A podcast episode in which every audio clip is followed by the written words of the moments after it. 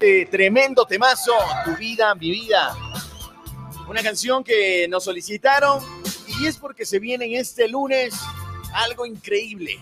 Sí, nuestro invitado especial. Así que ya está con nosotros en la cabina de Extrema 92.5 FM. Vamos a presentar, por supuesto, a nuestro gran psicólogo que nos pidió esta canción y dijo, esa es la canción precisa para este día. La canción exacta para iniciar mi lunes. Así que, bienvenido Doc a la cabina de Extrema. Oscar Pérez está ya en la cabina de Radio Extrema 92.5 FM. Ah, es cierto que era eso. Listo, Doc. Ahí está. Ya, buenos días. Siempre es un gusto disfrutar de estos espacios y con un buen inicio de semana. Siempre deseando bendiciones a todos. Qué bueno, Doc. ¿Qué tal su fin de semana? ¿Cómo la pasó? Eh, ¿Tranquilo? ¿Cómo ha estado su fin de semana? Bien, excelente. Sí, muy bien. Eh, Siempre que el pensamiento motive a conllevar acciones buenas, siempre es bueno. Qué bueno, Doc. Oye, ¿de qué vamos a, bueno, qué vamos a hablar para transmitirles a todos nuestros radioescuchas? Bien, vamos a hablar un poquito del miedo y de cosas que nos generan miedo. Allá. Es, es un tema muy bonito porque consideramos que las emociones no son las negativas. Las negativas son las respuestas que damos a las emociones. Entonces vamos a hablar un poco de ese... Cuando hablamos de miedo, Doc, eh, bueno, algunas personas, bueno, todas las personas es un mundo diferente y cada uno tiene su propio miedo. Por ahí tengo miedo a la oscuridad, tengo miedo al rechazo, tengo miedo, bueno, alguna que otra cosa. ¿Por qué se provoca esto? Bue- Bien, vamos a, dar un contexto primero, que es el miedo. Muchas veces consideramos que el, miedo eh, tiene un componente diferente, paralizante, que no nos deja hacer cosas. Pero si analizamos que el miedo pertenece a una de las emociones básicas, a las primarias eh, que existen, entre ellas es la alegría, sorpresa, asco, miedo, eh, ira y tristeza, incluso les recomiendo que vean esta película intensamente. Ah, Una sí, sí. Ahí Excelente explica. para trabajar las emociones y lo que cada una representa en nuestra vida. Entonces el temor no solo es una creencia en sí, el temor es una emoción que no es ni positiva ni negativa, es una respuesta normal que todos los seres humanos tenemos, especialmente eh, esta le da una cognición de importancia. ¿Por qué? Porque el miedo es una situación que nos puede ayudar a velar por nuestra integridad. Y haciendo un poco orgánico en esto es una respuesta normal que si nosotros tenemos miedo... Es como es- una defensa, es ¿no? la defensa, exactamente, que nos ayuda a escapar, nos ayuda a enfrentar, nos ayuda también eh, a tener consideraciones frente a situaciones, ya siendo un poco más amplio, no solo a un, un peligro inminente, ¿Ya? sino un poco más a situaciones. El miedo tiene un componente ya más elaborado en el ser humano que va de la mano con experiencias. Vamos un poco también en ese tema. El miedo eh, es infundado incluso, es como vamos a, a- a la infancia. Eh, estamos jugando con nuestro hijo, nuestro primo entre nosotros. ¿Y qué, qué surge? Vemos ahí un gusano. Y viene la mamá y dice, ay no, ese gusano, qué feo, todo. Esa instancia es donde podemos estar poniendo el miedo en otra persona. Ok, es el, nuestra cognición, nuestra situación que le pasamos a nuestro hijo, por ejemplo. Esto del gusanito que le vemos ahí, no, ay, no le cojas, que... Entonces, el menor entiende que eso es peligroso y que debemos alejar. Y al no darle una explicación, eso se transforma ya en una situación de miedo que nos alerta a un posible eh, daño, sea emocional o físico.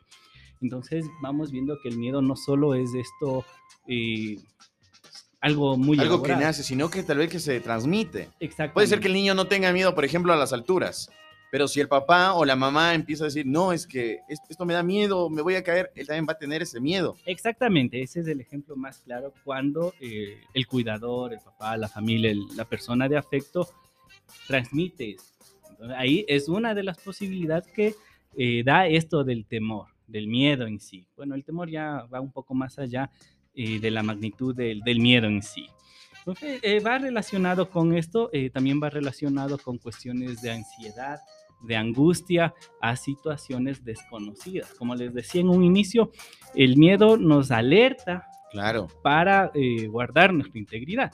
Entonces, si nosotros pensamos en un futuro, nos genera angustia, nos genera este contexto de miedo, de lo desconocido, de no saber qué. Y como les decía, el miedo, eh, al tener sus dos componentes, el uno es el paralizante y el otro el de enfrentarlo. Aquí es importante, cuando hablamos de temor, y luego vamos a hablar ya de temores más elaborados socialmente, como el temor a enamorarse, el temor a ser dañado nuevamente, ah, y sin fin. Entonces, estos componentes, el uno, que es el temor paralizante, es el que no nos permite crecer, no nos permite eh, resolver, nos estanca. Eso hay que llevarlo a un proceso terapéutico para entender de dónde parte. Allá. Porque el temor no y el miedo no solo es algo que está ahí, sino es una construcción, son experiencias y también son situaciones que nos ha llegado a pasar eh, a lo largo de la vida. Innegablemente las vamos a tener. Pero, insisto, el temor eh, y el miedo no son una emoción mala, son emociones que debemos darle un contexto y una respuesta. Y eso es lo importante. Doc, tuvimos aquí un invitado, era Tito, y él nos mencionaba acerca de que todas las personas tenemos miedo y por miedo hacemos algo. Y un ejemplo que él nos daba era que nosotros comemos. Y ese es un miedo, porque el miedo a que nos vayamos a morir por no comer. Entonces por eso nos alimentamos. ¿Qué tan cierto es en estas ocasiones? Bien, vamos un poquito ahí. Eh, tiene un contexto real, sí, porque vamos a morir de inanición, si que no lo hacemos, sin duda, el temor anexado a la muerte. Así es. Entonces nosotros le damos el contexto, el temor siempre va a estar, pero eh, como les insisto, nosotros le damos el contexto necesario. Entonces el temor a alimentarse eh, va ligado sí a este contexto primario, primitivo que tenemos todos los seres vivos, no solo el ser humano. Entonces hay que entender que nosotros como seres pensantes, con raciocinio, con eh, un pensamiento más elaborado, entendemos que eh, este temor si va anexado ya al, comprender más cosas, al analizar qué pasa si no como. Me enfermo, claro. baja, me muero del hambre. entonces me pongo gruñón, o sea, y eso ya se va anexando a más situaciones, como les decía, a lo más social ya y va, va por ahí. Entonces, todo tiene conexión en cuestiones de las emociones y en la vida psíquica humana. Excelente, Doc. ¿Y nosotros cómo podemos empezar a, a, dominar ese miedo, ese temor a lo desconocido? Porque siempre vamos a tener experiencias, sensaciones, gente a la que vamos a tenerle miedo hasta cierto punto porque no sabemos qué puede llegar a pasar si es que eh, tenemos esa, ese estímulo cerca. Ya, eh, primero hay que entender que cada persona tiene sus características propias. Tal vez no tiene una característica introvertida, entonces si le exponemos a una multitud, sin duda se va a sentir incómodo. O tal vez el antecedente que en algún momento se expuso, se sintió vulnerable eh, y tuvo una experiencia negativa dentro de las multitudes, eso conlleva a tener miedo de no repetir, de no volver a sentir esa situación desagradable o que nos generó malestar. Ahí está un poco la respuesta. Pero ¿qué hacemos con eso? Existen muchas técnicas que nos pueden ayudar, un poco conductuales, un poco más cognitivas y un poco eh, entendiendo la parte inconsciente de la persona. Como les decía en un inicio, eh, el miedo tiene un contexto de aprendizaje, pero también tiene un contexto de lo inconsciente, ya hablando eh, psicoterapéuticamente. Entonces, del aprendizaje, ya el claro ejemplo del temor a las alturas y el inconsciente de alguna situación vivida que no la elaboré, que no pude enfrentarla. Esto de eh, tal vez ser engañado nuevamente, esto de, del abandono, un accidente de tránsito. Entonces existe este componente ya muy enmarcado en lo psíquico que debe ser elaborado. El temor y el miedo, como les digo, pueden ser eh, trabajados desde, diversas formas. Una de estas puede ser eh, exposición sistematizada al estímulo que genera miedo. Poco a poco, ok, esto de temor a las arañas, ¿no? Claro. Puede ser muy respetable, de hecho lo es, pero si ya eh, se gestiona otro tipo de respuestas fisiológicas, y ya yo que sé, trabajo en, en alguna situación que soy muy propenso a, a ese estímulo, entonces podemos trabajar poco a poco, ¿ok? Primero trabajamos con la idea y primero se inicia entendiendo de dónde parte el miedo. Si tiene un fundamento aparentemente lógico, si es aparentemente eh, aprendido, si puede ser también eh, una con un contexto desconocido, ejemplo, eh, temor, yo que sea una araña, pero Claro. temor a qué, si me pica me muero. Entonces también es la parte de desinformarnos que genera esto. Tiene un contexto educativo también. Poco a poco las técnicas nos van a permitir eh, una desensibilización sistematizada de poco a poco. Ok, ahora puedo tolerar una idea, puedo tolerar una imagen, luego puedo tolerar un muñeco semejante y luego una exposición real. Poco a poco. de Poco a poco, exactamente. Y se va trabajando siempre dándole una cognición, un pensamiento positivo frente a eso. Ok, mira, esta araña es de tal tipo, pero eh, no es venenosa. Es Ah, eh, de jardín. Entonces vamos dándole más información porque eh, en las fobias y en los temores, mientras más informados estemos, es mucho mejor porque disminuye la angustia a lo desconocido. Todos tenemos temor a algo, miedo a algo, todos. Eh, sí, son, como le dije, es una emoción básica, es una emoción primaria que todos los seres vivos incluso tenemos y mucho más elaborado en el ser humano. Entonces, todos lo tenemos, todos lo podemos enfrentar. La cuestión es que este temor no se transforme ya en una situación clínica, como fobias, como ataques de pánico o eh, angustia y ansiedad propiamente dicho, que puede eh, transmutar a una depresión o tal vez otras cuestiones. Ahí El, está. el miedo, el miedo a morir, el miedo a morir está bien. Tiene un contexto muy fuerte el miedo a morir, pero no es la muerte la que nos atemoriza, es qué habrá después de la muerte, qué habrá con mis hijos, qué pasará con mi perrito, qué pasará con mis herencias, qué pasará eh, con los seres que yo quiero luego. Entonces, ese desconocimiento se anexa al temor de la muerte. O también una con- cognición de nuestro modo de vida. Yo siendo un poco filosófico, ¿cómo llevé mi vida?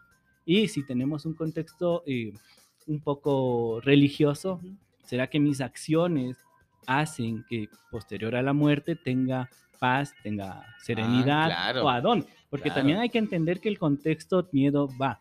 Puede ser miedo a lo laboral, a lo religioso, puede ser Claro. miedo a um, la pareja incluso. Toda ese- esa parte siempre hay que entenderle, siempre hay que buscar una explicación de lo que el miedo genera en mí. Ah, ya. Ya. Miren, qué bueno. 10 de la No. mañana con 41 minutos. Hablamos con el doctor una- Oscar Pérez. Y por supuesto estamos en esta mañana acerca de todo este tema. Y más adelante estaremos con las dudas de nuestros colegas. Con el Sí. señor El Tuco Montalvo, la flaca de Barato. ¿Cómo pueden comunicarse con usted para cualquier duda, cualquier inquietud? ¿Cómo lo buscan en redes sociales? Bien, por favor, al 0999-02-9557. Siempre un gusto de eh, trabajar en procesos terapéuticos. Doc, una, una última Al, al niño del último, que Gra- gracias. a los Gracias. niños. A los dos niños del último. Una última pregunta, Doc. ¿El, el rato que uno ten- tiene miedo a la pareja, ¿está bien? ¿O ya definitivamente ya eso ya... Ya, mijo, fracasó. ya. Ya. No, bien, ahora sí, eh, esto ya es lo más social del miedo. Como les decía en un inicio, el miedo sí tiene un componente social. Y recuerden que los seres humanos tenemos esa interacción, tenemos este modo de relacionarnos y que más fuerte que en la pareja. Bien, en este caso el temor hacia la pareja tiene algunas formas, algunos componentes. Uno, el antecedente individual de lo que yo viví, lo que yo sentí, lo que yo hice. El otro, de la forma en que nos relacionamos con la pareja. Porque la otra, la persona, eh, el otro, eh, tiene su propia historia también. Pero esta interacción es la que nos genera el roce, nos genera el alivio, nos genera un montón de situaciones y emociones. Ahora, ¿qué pasa si existe temor? Habrá que analizar temor a qué. Temor a- al abandono, temor a la experiencia de ser golpeado, golpeada, temor a la infidelidad, temor ¿Temor Eh, a hablar?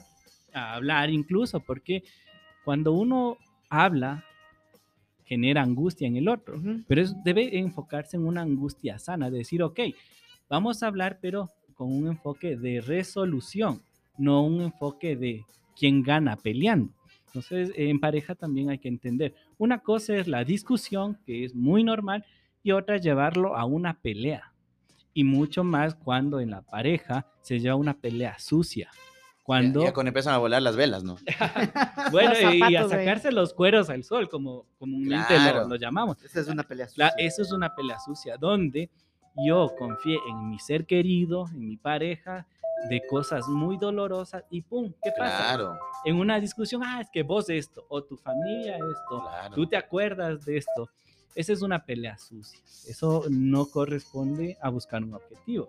Hay que entender y tener una madurez emocional con la pareja de decir, ok, vamos a hablar, vamos a discutir temas puntuales con el objetivo de, pues si no, ¿qué sentido? No, es una pelea sucia, callejera y sin sentido. Ahí está. Así que si tienes una pelea, por favor, No dile. seas sucia. No seas sucia. No, claro, No, sea- no- no seas callejera. que la pelea sí realmente eh, conlleva a ser dañino en la relación. Lo importante es una discusión eh, que en esto, si enmarcamos una discusión en el miedo, hay que entender, tener empatía, hay que comprender que la otra persona está prácticamente desnudando sus emociones hacia nosotros y debemos ser respetuosos, debemos ser también comprensivos y acogedores dentro de una relación de pareja, porque sin eso, ¿qué tipo de pareja estamos siendo? Y ahí es donde encaja este miedo, porque ya Mira. tenemos una experiencia negativa de si le cuento, me habla, si le cuento, hay bronca, entonces la siguiente Pero ya no decir me nada. callo y ahí es donde no hablo. Entonces, esta dinámica es muy común, pero lo importante que dentro del proceso terapéutico se pueda generar esta eh, madurez, este espacio de comunicación. Muchas personas dicen, ok, una estrategia, vamos a caminar al parque juntos Eso. y mientras caminamos de la mano, hablando. Peleamos. Vamos hablando. O peleando y, y lo, lo llevamos sin duda a una discusión, porque podemos transformar esa pelea en una Sí, discusión. porque en la calle no Y- me vas a poder no. pegar. entonces vamos, No, pues que es una estrategia. Ya que le lleves a la calle, no puede coger cualquier cosa. Claro, por eso, Claro, pues ya va no por me va- ahí, ¿no? Ya no me vas a poder pegar, entonces vamos nomás tranquilito. Y, y el simbolismo de caminar es avanzar, o sea, camino Ah, y mira. avanzo. Entonces, eso también va a dar tranquilidad a la otra persona, le va a dar este generar espacio seguro emocionalmente hablando. Y ahí es donde nosotros podemos trabajar muchas otras cosas. Aparte de cuando usted camina con alguien afectivamente representativo para usted y si va de la mano, se siente acompañado. Entonces, estos simbolismos permiten romper este miedo, romper también la cotidia- la cotidianidad de lo que siempre genera malestar. Entonces, este miedo eh, en parejas es muy común, pero siempre y cuando no sea paralizante, sino un miedo que genere un cambio, que motive a ser mejores, que motive también a resolver cosas, porque qué mejor que la pareja sana emocionalmente que nos ayude a crecer. Qué bonito. Romántico. Ha venido romántico el dog hoy. Bien, viendo, flaca, vos ibas a preguntar algo. No, ya no quiero, Ya no. porque vos no me dejas nunca hablar. Pero yo ya dije No, mi pregunta. ya. A ver, basta. dele, pregunte. No, ya no quiero. Señoras y señores, hoy estuvo con nosotros el doctor, ¿no es cierto? Nuestro psicólogo Oscar Pérez. Y qué gr- grato tenerle aquí en la cabina de Extrema 92.5 Doc, saber in- interactuar más que todo y quitarnos las dudas de los miedos. Ya para finalizar, ¿cuál sería el mensaje para quitarnos estos miedos de todas las personas? Bien, el miedo más grande es la desinformación, entonces por favor seamos comunicativos, comprensivos, acogedores frente a situaciones de miedo. No emitir críticas ni señalamientos, sino ser productivos y evitar el miedo paralizante. Mira, ahí está el- la recomendación. Así que tú también, yo te recomiendo que sigas escuchando Extrema 92.5 FM, que tenga un buen inicio de semana, Doc, que le vaya muy, pero muy bien en cada una de las actividades que realice durante esta semana. Muchas gracias y a seguirnos cuidando que esto de la pandemia siempre hay que seguir. Eso. El miedo también genera eso. Sí. A cuidar. A cuidarse y sigue utilizando tu mascarilla.